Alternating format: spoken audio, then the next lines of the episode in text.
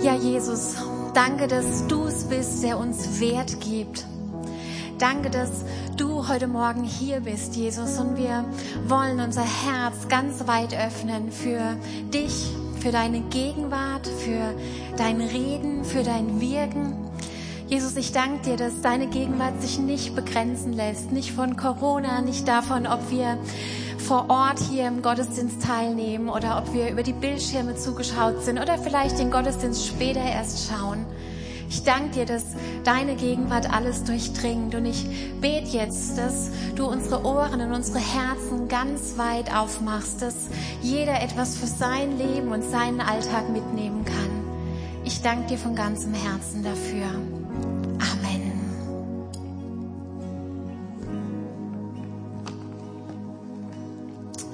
Ja, einen wunderschönen guten Morgen. Mein Name ist Katharina Hellwigs, wurde schon gesagt. Ich bin Pastorin in der FCG in Landau und freue mich sehr, heute Morgen bei euch zu sein. Albert, vielen Dank für die Einladung. Es ist mir eine große Ehre und ich ja, freue mich, so viele nette Gesichter zu sehen. ja, vielen Dank. Ja, es gibt ein ganz bekanntes Lied von Samuel Harfst, äh, Privileg heißt es. Und da gibt es eine Textzeile, die geht folgendermaßen. Auch wenn du nicht mehr glaubst, Erwartungen zurückschraubst und sagst, an Gott glaub ich nicht, sag ich dir, Gott glaubt an dich. Ich mag Wortspiele total. Das gefällt mir also richtig gut. Wir würden ja sagen, wir glauben an Gott oder eben vielleicht auch nicht an Gott. Und er nimmt es und stellt dem gegenüber, dass Gott an uns glaubt. Und ich möchte dir diese einfache Aussage heute Morgen in dein Herz sprechen. Dass egal, was du selbst vielleicht über dich glaubst, vielleicht was andere über dich denken, dass Gott dir zuspricht, dass er an dich glaubt. Als Menschen brauchen wir Ermutigung. Das ist einfach so. Und ich bin so dankbar für Menschen in meinem Leben, die oft für eine Zeit an meine Seite gekommen sind und die an mich geglaubt haben, die mich gefördert haben, die mich unterstützt haben, die mir gezeigt haben, hey, ich glaube an dich, ich stehe zu dir. Wenn es funktioniert und auch wenn es mal daneben geht, ich glaube an dich. Wie wertvoll war das für mein Leben? Vielleicht stellst du dich heute Morgen in Frage.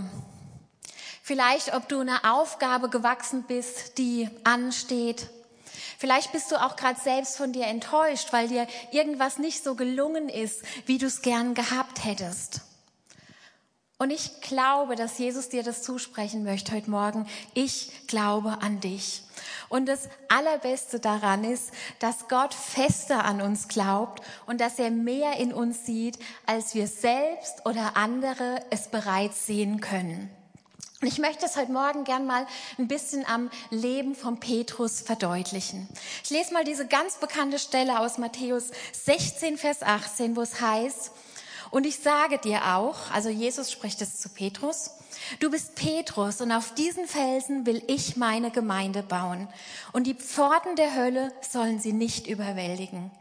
Ich witzel immer ein bisschen, aber eigentlich ist es ernst gemeint und sag, wenn du erfolgreich arbeiten willst, dann solltest du dich in Gemeinde investieren, weil Gemeinde ist das äh, verheißungsvollste Projekt der Menschheitsgeschichte, von dem Jesus sagt, dass sie nicht zu überwinden sein wird, dass sie nicht zu überwältigen sein wird. Das ist doch großartig und das begeistert mich immer wieder neu. Das viel Spannendere daran finde ich aber, dass Gott sich entschieden hat, seine Gemeinde und sein Reich mit Menschen zu bauen. Und das ist auch mein erster Punkt. Gott baut sein Reich, und ich setze jetzt mal in Klammer, mit fehlerhaften Menschen. Manchmal, aber nur manchmal, frage ich mich, ob er sich das gut überlegt hat. wenn man so schaut, was alles los ist, frage ich mich das manchmal tatsächlich. Wie? Wir müssen gar nicht eigentlich so weit zurückgehen, aber wir machen es heute mal am Beispiel von Petrus fest. Wir wissen, wie die Geschichte mit Petrus sich entwickelt hat. Zu dem Zeitpunkt, zu dem Jesus das in sein Leben spricht, sieht er nach allem anderen aus als nach einem großen Glaubensheld. Petrus hieß früher Simon, er und sein Bruder Andreas kommen zum Glauben an Jesus. Jesus begegnet ihnen, fordert sie auf, ihnen nachzufolgen. Mitten in ihrem Alltag, mitten in ihrer Geschäftigkeit, da passiert das Folgende. Ich lese aus Johannes 1, die Verse 40 bis 42. Einer der beiden, die Jesus auf das Wort des Johannes hingefolgt waren, hieß Andreas. Er war der Bruder von Simon Petrus. Wenig später traf er seinen Bruder Simon und erzählte ihm, wir haben den Messias gefunden, den von Gott versprochenen Retter. Da nahm Andreas seinen Bruder mit zu Jesus. Der sah ihn an und sagte, du bist Simon, der Sohn des Johannes, du sollst Petrus heißen. Das hebräische Wort für Petrus ist ja Kephas und bedeutet so viel wie, wie Fels, ja. Und ich finde, dass Jesus hier etwas total Geniales tut. Er spricht, ich setze jetzt in Klammer, prophetisch etwas über dem Leben von Simon aus, das sein wird, ohne dass zu diesem Zeitpunkt davon schon so viel erkennbar gewesen wäre. Wisst ihr, Namen haben in der Bibel ja oft eine tiefere Bedeutung. Und Jesus nennt Simon hier schon mal Petrus, den Felsen. Und er wiederholt es an der zuvor gelesenen Stelle nochmal. Zu dem Zeitpunkt wird noch einiges an charakterlicher Schwäche und an Versagen zum Vorschein kommen, bis das, was Jesus über ihm ausgesprochen hat, auch wirklich sichtbar werden wird. Petrus ist temperamentvoll, er ist begeisterungsfähig. In Jüngerkreisen gilt er als der Führende.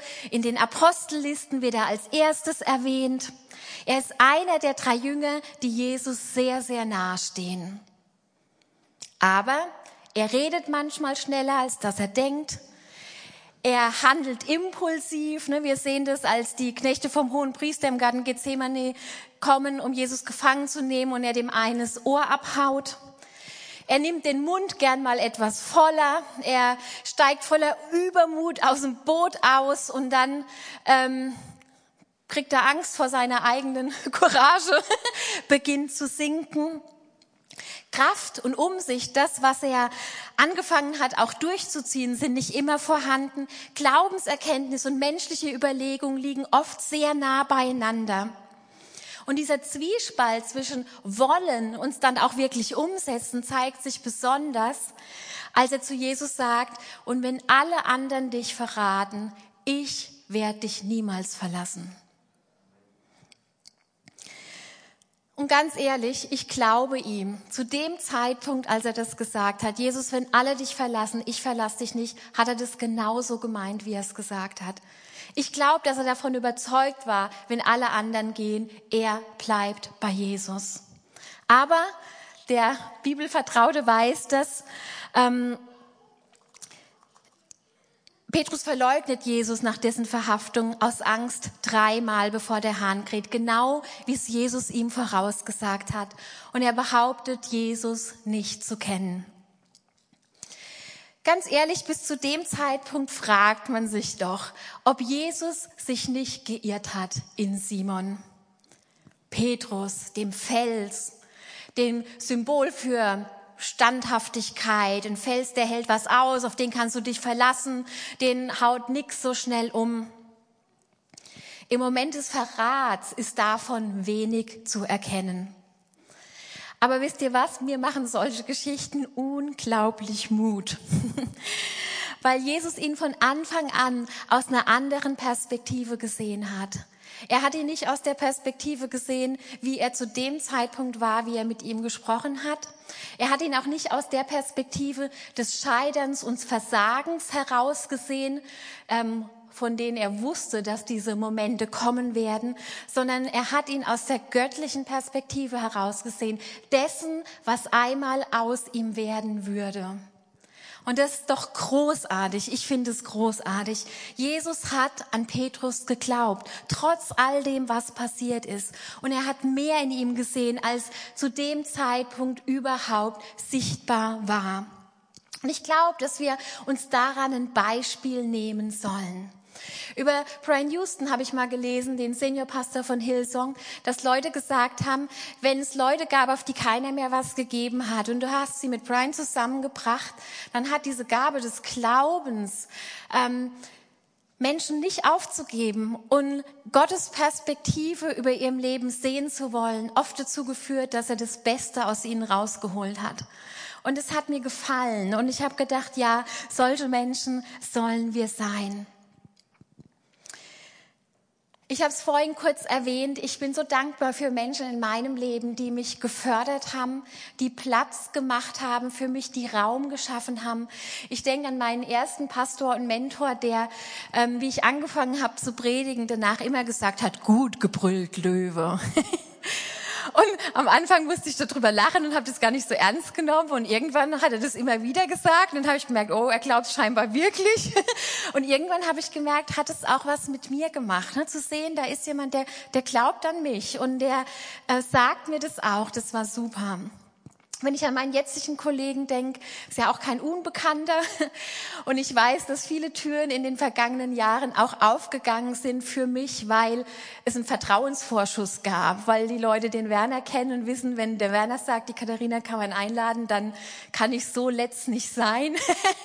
Und dass da viele Türen auch für mich aufgegangen sind. Deswegen, das ist mir sehr wohl bewusst. Und ich bin sehr, sehr dankbar für Menschen einfach, die mich gefördert haben. Und ich wünsche mir, dass wir solche Menschen sehen. Menschen, die andere sehen mit den Augen Gottes, mit dem, was Gott in ihnen angelegt hat, die das Potenzial sehen und die fördern und freisetzen. ja.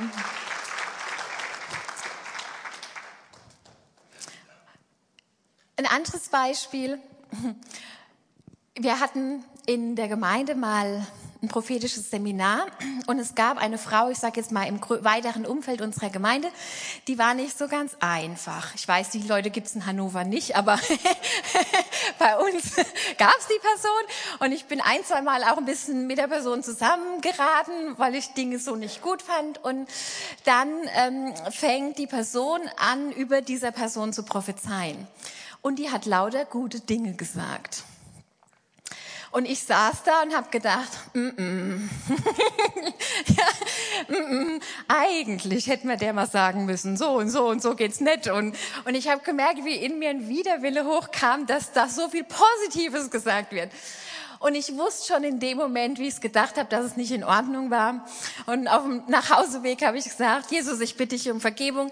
Ähm, aber du weißt ja, dass die Person wirklich schwierig ist. Ne? Und ähm, aber ich gebe dir die Erlaubnis, dass du mir zeigen kannst, wie du sie siehst. Und ich dachte eigentlich, es passiert nichts. Und dann war es erstaunlich, weil in den nächsten zwei, drei Wochen mich drei unterschiedliche Personen auf diese Person angesprochen haben und gesagt haben, weißt du, die war da für mich in der Zeit, wo keiner da war. Die hat mir geholfen, die hat mich durchgetragen. Eine andere, und so kam, also kam ganz viel positives Feedback zu der Person. Und beim ersten habe ich noch gedacht, okay, beim zweiten habe ich, alles klar, und beim dritten habe ich gesagt, okay Gott, ich habe verstanden. ja, ich habe verstanden. Und ich habe gedacht, es ist so einfach, wenn wir negative Erfahrungen mit Menschen gemacht haben, die in eine Schublade zu stecken, Schlüssel rumzudrehen, Schlüssel wegzuwerfen und die Leute nicht mehr rauszulassen. Und ich bin eigentlich echt ein netter Mensch. ja, aber ich habe gemerkt, ich mache das auch. Zwei, drei negative Begegnungen und man hat die Leute in der Schublade drin und ich habe gemerkt, okay Gott, ich muss diese Schublade wieder aufmachen. Das heißt ja nicht, dass die Person nur einfach ist, aber es heißt, dass die Person nicht nur schwierig ist. ja, sondern da gibt's ganz viele gute Aspekte. Ähm, und ich habe dann wirklich Gott um Vergebung gebeten und ich habe gemerkt, das hat auch was gemacht. Ich habe meine Haltung der Person gegenüber verändert und das war auch ganz, ganz wichtig wichtig. Ähm, Johannes Hattel hat die Tage mal was gepostet, das ging so sinngemäß. Ähm, die meisten Menschen, deren wir, denen wir auf tieferer Ebene begegnen würden, würden wir ähm, respektieren, verstehen oder wahrscheinlich sogar gern haben. Und ich glaube, dass das eigentlich stimmt, mit ein paar Ausnahmen. ja, dass wenn wir wirklich bemüht wären, hinter die Fassade zu blicken, wenn wir vielleicht in die Geschichte reinhören, in das, was Menschen geprägt haben, was Menschen erlebt haben, hätten wir oft ein ganz anderes Verständnis für Menschen, wie sie sind, wie sie sich vielleicht manchmal auch verhalten. Und ähm, ja, ich möchte uns heute Morgen einfach ermutigen und später auch noch mal dafür beten, dass wir unsere Schubladen öffnen dass wir Menschen aus Schubladen entlassen, wo wir sie reingepackt haben und zugeschlossen haben. Übrigens auch mit Meinungen ist das gefühlt im Moment auch so eine Sache. Ich erlebe die letzten zwei, drei Jahre so viel Meinung, starke Meinung, oft zu wenig Ahnung. ähm, entzweiende Meinungen, Mauern, die hochgezogen werden, Parteiungen, Spaltungen, nee, ich bin im Recht, nee, ich bin im Recht. Und es gibt ganz wenig, hey, lass uns mal miteinander reden. Ich will mal verstehen, wieso du das anders siehst. Und das entzweit uns. Und ich hatte letztes Jahr ähm, dieses Wort aus Epheser, ähm, wo es heißt, dass wir ähm, die Einheit äh, im Geist wahren sollen durch das Band des Friedens. Das habe ich als so ein prophetisches Wort auch für uns als Christen empfunden.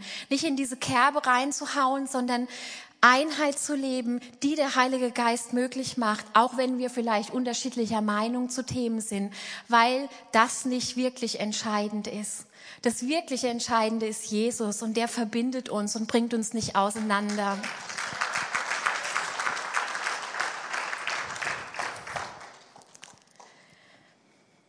Wenn wir lernen, mit Gottes Augen zu sehen, dann sehen wir auf einmal nicht mehr den Versager, der es nicht hinbekommt, sondern einen, der die Kraft hat, durch den Geist zu überwinden.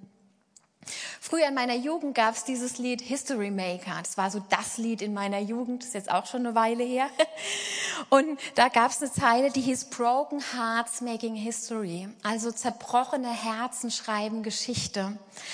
Und ich weiß, dass mich das immer sehr berührt hat, wenn wir diese Liedzeile gesungen haben, weil ich empfunden habe, das ist etwas, was die, das, was die Botschaft des Evangeliums so herausragend macht. Dass Gott mit zerbrochenen Geschichten, dass Gott auch mit zerbrochenen Menschen seine Geschichte schreibt. Und das ist mein zweiter Punkt. Nicht deine Vergangenheit, sondern das, was Gott über dich spricht, bestimmt deine Zukunft. Ja, nicht dein Versagen, nicht Zerbruch, den du erlebt hast, nicht Versagen, nicht das, was andere von dir glauben oder meinen oder aussprechen, sondern allein das, was Gott über dich zu sagen hat, bestimmt deine Zukunft. So wie es bei Petrus auch war, ja. Jesus nimmt ja interessanterweise zu keiner Zeit etwas von dem zurück, was er ganz zu Anfang über ihm ausgesprochen hat. Ne? Er sagt nicht irgendwie, Mensch, ähm, Simon, wir bleiben mal bei deinem alten Namen. Wenn du endlich soweit bist, probieren wir das nochmal mit dem Petrus. Er sagt nicht, Mensch, ich bin sauer auf dich, du hast einfach nicht hingekriegt. Ähm, ich muss mir irgendjemand anderes suchen. Nein. Er sagt auch nicht, ich habe mich getäuscht in dir, war das Wort wohl falsch, was ich dir gegeben habe. Ne, ganz im Gegenteil, Jesus hat an Petrus geglaubt. Er hat an der Berufung über seinem Leben festgehalten. Selbst als es nicht sichtbar war und selbst als es durch die ganzen Versagensgeschichten noch weniger sichtbar wurde. Und selbst als Petrus wahrscheinlich, mit hoher, hoher Wahrscheinlichkeit, selbst nicht mehr an sich glauben konnte. Und ich will gar nicht wissen, wie bescheiden sich Petrus gefühlt haben muss. Und mal ganz ehrlich, jeder von uns kennt doch solche Situationen. Situationen, wo man was gut machen will und dann gelingt es einem nicht. Man versagt, man kriegt es nicht hin. Jeder weiß, wie schlimm sich das anfühlt. Und ich will nicht wissen, wie furchtbar es Petrus in dem Moment dieses schlimmen Versagens, Jesus verleugnet zu haben, wie er sich danach gefühlt haben muss. Ganz sicher fürchterlich. Und trotz allem, Jesus hat an ihn geglaubt. Er hat festgehalten an ihm. Und genau dasselbe darfst du auf dein Leben übertragen. Jesus hält an dir fest und er sieht dich jetzt schon aus einer ganz anderen Perspektive, wie du dich selbst vielleicht siehst. Und das ist auch der Grund, warum ich den prophetischen Dienst so liebe, weil er oft mehr sieht wie das, was schon da ist. ist manchmal für den, der dient, gar nicht so einfach, weil die Leute denken, ja, das ist ja falsch, was der sagt, weil Dinge oft Zeit brauchen, um sich zu entwickeln. Und ich weiß nicht, ob ihr diese bekannte Geschichte von Chris Walton kennt, wo er erzählt hat, dass in einem Gottesdienst er drei junge Männer gesehen hat und über dem einen hatte er den Eindruck, das ist ein heiliger Mann. Und dann hat er das ausgesprochen und hat gesagt, du bist ein heiliger Mann. Was er nicht wusste, die ganze Geschichte hat sich erst Jahre später aufgeklärt, war, dass der Mann zu der Zeit drogenabhängig war, kriminell war und dass seine Freunde das die reinste Gaudi fanden. dass einer von vorne sagt, es ist ein Heiliger, weil es irgendwie gefühlt nicht weiter von der Realität hätte entfernt sein können. Drei Jahre oder so später kommt dieser Mann zurück in die Gemeinde und sucht das Gespräch mit ihm und erzählt ihm seine Geschichte. Und die Geschichte war eben, dass er drogenabhängig war, dass er kriminell war, dass sein Leben wirklich auf dem Abweg war. Und er sagt, aber dieses Wort, was du über mir ausgesprochen hast, das hat so eine Kraft freigesetzt in mein Leben, dass ich angefangen habe, anders leben zu wollen. Und er hat mit den Drogen aufgehört, er hat sich für Jesus entschieden, sein Leben hat eine ganz andere Wendung genommen. Und solche Geschichten, die begeistern mich, wirklich, die berühren mein Herz ganz, ganz tief, weil Gott eine andere Perspektive hat, weil er mehr sieht als das, was nur im Moment vielleicht erkennbar ist. Petrus wird mit seiner Schwäche und seinem Versagen konfrontiert und gerade deswegen beginnt sich tiefgehend in ihm etwas zu verändern. In Jakobus 4, Vers 6 steht dieser bekannte Vers, dem Hochmütigen, also das meint ja dem Stolzen, ähm, widersteht Gott, aber dem Demütigen schenkt er seine Gnade. Ich sage immer wieder, wir müssen uns mal vorstellen, was das heißt, dass Gott dem Stolzen widersteht. Also ich will nicht, dass Gott mir widersteht. Wirklich das Allerwenigste, was ich will, was das bedeutet. Und ich glaube, dass es so gut ist, wenn wir lernen, demütig zu sein. Und demütig sein meint einfach, ich sehe mich, wie ich bin. Ich sehe mich nicht besser, ich muss mich aber auch nicht schlechter und kleiner machen, sondern ich weiß, wer ich bin und ich weiß, wer Gott ist.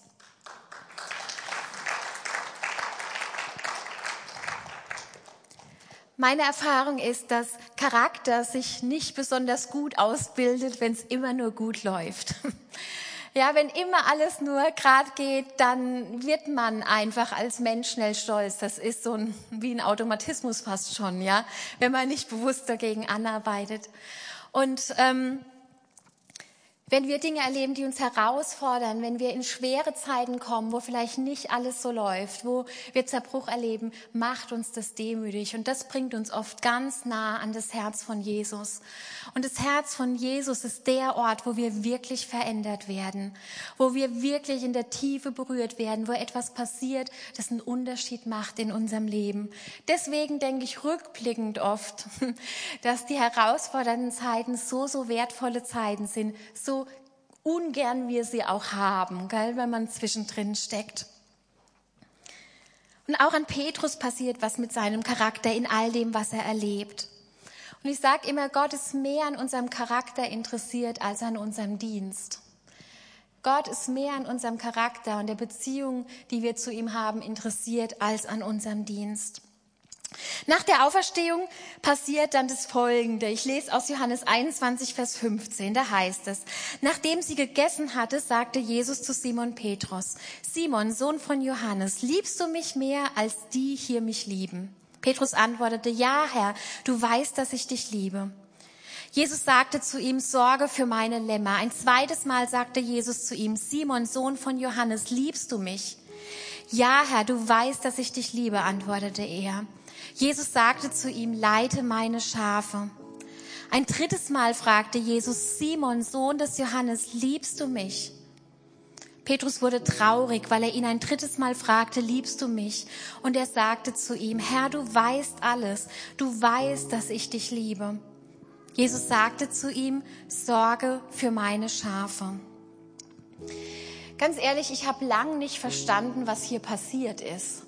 Ich habe irgendwie gedacht, Jesus, du weißt doch, wie schlecht er sich gefühlt hat. Warum fragst du ihn denn dreimal? Der muss ja denken, du glaubst ihm nicht. Bis mir irgendwann aufgegangen ist, was hier wirklich passiert ist. Nämlich, Und das ist mein dritter Punkt, dass Jesus an uns festhält. Jesus wiederholt und bestätigt den Auftrag über dem Leben von Petrus, den er ihm ganz zu Anfang gegeben hat, dreimal. Petrus verleugnet Jesus dreimal und Jesus wiederholt und bestätigt die Berufung über seinem Leben dreimal. Das ist doch total genial. Und wie ich verstanden habe, was da wirklich passiert ist, hat mich das wirklich begeistert. Ich glaube, dass Jesus Petrus deutlich machen wollte, egal was auch passiert ist in der Vergangenheit, ich glaube an dich.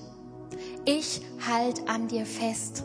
Sorg für meine Schafe, leite meine Schafe, sorg für meine Lämmer. Die Berufung über deinem Leben hat sich nicht verändert. Ich liebe es an Jesus, dass unsere Vergangenheit nicht die Zukunft bestimmen muss.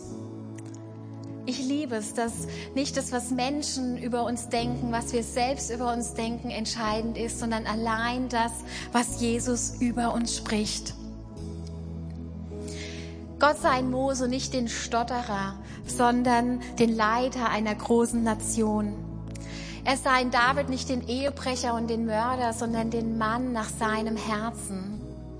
Er sah in Paulus nicht den größten Christenverfolger und Mörder, sondern er sah in ihm einen der größten Apostel aller Zeiten. Er sah in Petrus nicht den Versager, der sein Wort gebrochen hat, sondern dem, den er eine wirklich wichtige Aufgabe anvertraut. So, wenn es gerade nicht rund läuft, du befindest dich in guter Gesellschaft. Jesus glaubt an dich. Er träumt Großartiges über dich und dein Leben. Er träumt Großartiges über seiner Gemeinde. Er träumt Großartiges auch über dieser Gemeinde. Die Dinge, die Petrus erlebt hat, waren wichtig für seine geistliche und charakterliche Entwicklung. Sie haben ihn weiter, reifer, umsichtiger gemacht. Sie haben ihn von Gott abhängiger gemacht. Und ich glaube, diese Erfahrungen und die Erfüllung mit der Kraft des Heiligen Geistes an, an Pfingsten, die haben ihn verändert und haben ihn zu dem Mensch werden lassen, den er später geworden ist und der in die Fülle der Dinge hineingekommen ist, die Gott für ihn vorbereitet hat. War dann alles gut? Nein, die ein oder andere charakterliche Schwäche blitzt durch, gab es mal Stress mit Paulus deswegen, ja. Das war nicht alles, aber die Grundhaltung, die hat sich verändert und das ist einfach genial. Jesus hat an Petrus geglaubt, er hat mehr in ihm gesehen und es ist einfach großartig zu sehen, was sich in seinem Leben daraus entwickelt hat. Letztlich geht es um den einen und das ist Jesus. Er ist der Grund und die Motivation auch meines Lebens. Es ist der Grund, warum Gemeinde überhaupt Sinn macht. Und er hat gute Gedanken über dich. Er hat gute Gedanken über dein Leben. Und er hat sein Leben gegeben, damit unser Versagen und unsere Schuld einen Ort hat, an dem wir damit kommen können, wo wir diese Dinge ein für alle Mal abgeben dürfen und loslassen können. Ich liebe es, zu diesem Ort zu kommen, wo wir neu ausgerichtet werden von Jesus. Und ich würde zum Schluss gern noch für mehrere Dinge beten. Zum einen für Menschen, die irgendwie den Glauben an sich verloren haben, die ähm, ja vielleicht wirklich den Glauben auch an ihre Berufung verloren haben. Ich würde gern mit uns beten, dass wir Menschen werden, die andere mit Gottes Augen sehen können, die die Perspektive Gottes sehen, wenn sie mit Menschen zu tun haben. Und als drittes würde ich gern beten, dass wir bereit sind, Menschen aus Schubladen zu entlassen, wo wir sie eingesperrt haben. Der Heilige Geist ist hier heute Morgen und ich weiß, wenn wir ihn bitten, wird er Offenbarung geben und dann wird er dir zeigen, wer diese Menschen auch sind in deinem Leben oder wo es vielleicht auch Denkweisen gibt, die du überdenken solltest, wo Gott dir was anderes zeigen möchte. Und wenn dich das ein oder andere betrifft, während ich bete, leg doch einfach die Hand auf dein Herz und sprich mit Gott im Stillen für diese Sache. Jesus, ich danke dir von ganzem Herzen, dass du ein Gott bist, der uns sieht, dass du ein Gott bist, der an uns glaubt, dass du ja wirklich dieser Ort bist, wo wir hinkommen können, auch mit unserem Versagen und unserer Schuld. Und ich danke dir, dass wir bei dir neu ausgerichtet werden, Gott. Und ich möchte wirklich beten, dass da, wo Menschen den Glauben an sich verloren haben, wo sie durch Zerbruch, durch Scheitern gegangen sind, durch Dinge, die vielleicht dazu geführt haben, dass sie glauben, Gott, was willst du mit mir noch anfangen? Ich bete, Jesus, dass du jetzt in diesem Moment diesen Blick veränderst ich bete, dass du neue Hoffnung gibst, dass du neue Perspektive hineinsprichst, Gott. Ich bete, dass du zeigst, was deine Gedanken sind, Herr. Und ich möchte beten, Jesus, dass da, wo wir, ja, Menschen oft so äußerlich beurteilen, dass du uns hilfst, Menschen zu werden, die andere mit deinen Augen sehen. Ich möchte beten um einen liebevollen Blick, der das Gold im Leben von Menschen sucht und der, ja, dass wir Menschen werden, die Potenzial fördern und freisetzen, die nicht Angst haben um die eigene Anerkennung, sondern die Menschen nach vorne bringen, Jesus. Weil es um dich geht, weil es um dein Reich geht, Gott. Und wenn einer gewinnt, dann gewinnen wir alle, Jesus. Und Herr, ich möchte beten, dass da, wo wir Menschen in Schubladen haben, weil wir negative Erfahrungen gemacht haben, weil sie so anders sind wie wir, ich möchte beten, Heiliger Geist, dass du jetzt Offenbarung gibst und dass du sprichst, wer diese Menschen sind, dass du das zeigst und dass du die Bereitschaft schenkst, loszulassen und ich möchte dich wirklich einladen, das zu tun jetzt. Bring Gott diese Personen und, und sag Gott, dass du bereit bist, sie loszulassen aus dieser Schublade. Und Heiliger Geist, ich bete um, um deine Gedanken. Ich bete um ja, deine Sicht wirklich auf diese Menschen. Danke, Jesus, dass du da bist und danke, dass du das tust.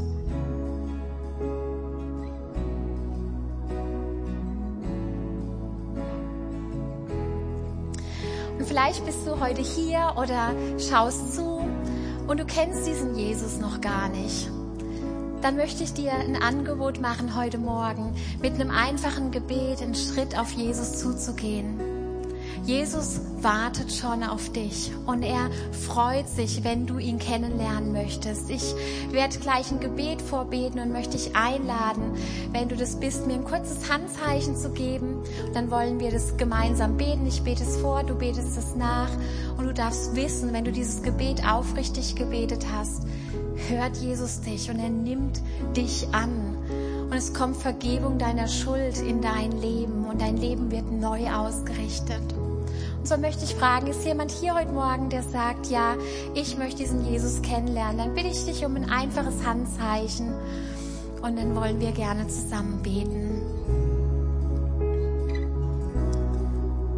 Ja, danke schön. Es ist eine Sache zwischen dir und Gott, die geht sonst gar niemand was an. Und ich möchte euch einladen, eure Augen zu schließen und vielleicht könnt ihr als Unterstützung für diejenigen, die das zum ersten Mal beten, einfach ähm, das mit nachbeten. Herr Jesus Christus, ich möchte dich kennenlernen. Bitte komm du in mein Leben. Danke, dass du am Kreuz von Golgatha für mich gestorben bist. Bitte vergib mir meine Schuld ich möchte dir folgen und gehorchen. Danke, dass du mich annimmst und ich nun dein Kind sein darf. Danke, dass du mich mit deinem guten Heiligen Geist erfüllst.